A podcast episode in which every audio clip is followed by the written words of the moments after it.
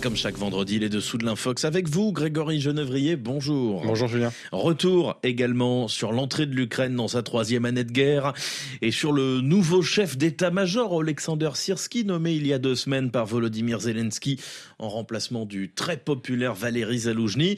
Une nomination ciblée par la propagande pro-russe à coup de fausses unes de journaux. Oui, Alexander Sirski, caricaturé à la une de Charlie Hebdo le 14 février dernier.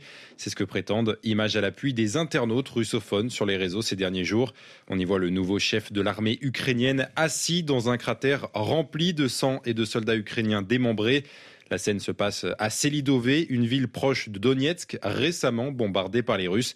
Le titre à l'écriture sanguinolente critique Alexander Sierski, le présentant comme, je cite, le général cratère. Sauf qu'en réalité, l'hebdomadaire français n'a jamais publié cette caricature. Et pour s'en rendre compte, il suffit d'aller sur le site internet de Charlie Hebdo. On cherche ensuite le journal paru en kiosque le 14 février pour tomber sur la couverture originale. Couverture dédiée non pas au chef de l'armée ukrainienne, mais à la suppression du droit du sol à Mayotte. Cette une a donc été manipulée. La charte graphique, le prix, la signature du dessinateur, tout a été fidèlement reproduit à quelques exceptions près, puisque le numéro du journal et l'orientation du code barre en bas de la couverture ne sont pas corrects. Alexander Sirski n'est d'ailleurs pas la seule victime de cette campagne de désinformation. Non, son prédécesseur Valéry Zaloujny est lui aussi pris pour cible. Cette fois, c'est le magazine satirique allemand Titanic qui a été détourné.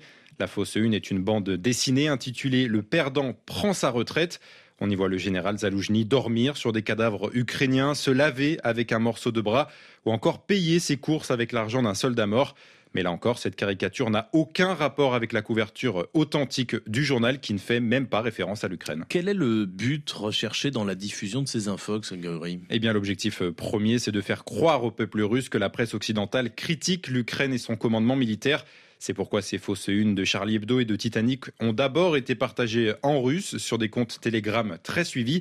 On les retrouve ensuite publiés sur les réseaux dans différentes langues pour manipuler aussi l'opinion occidentale. Et ce n'est d'ailleurs pas la première fois que la propagande pro-russe fabrique des fausses unes. Non, ce genre de faux circule beaucoup depuis le début de l'invasion de l'Ukraine.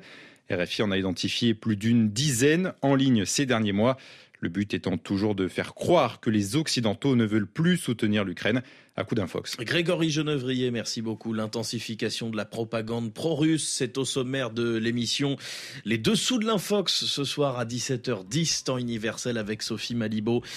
Et sur l'Ukraine, les deux ans du début de l'invasion russe. Demain, nous serons en édition spéciale à 7h10, temps universel. En attendant, on reste ensemble.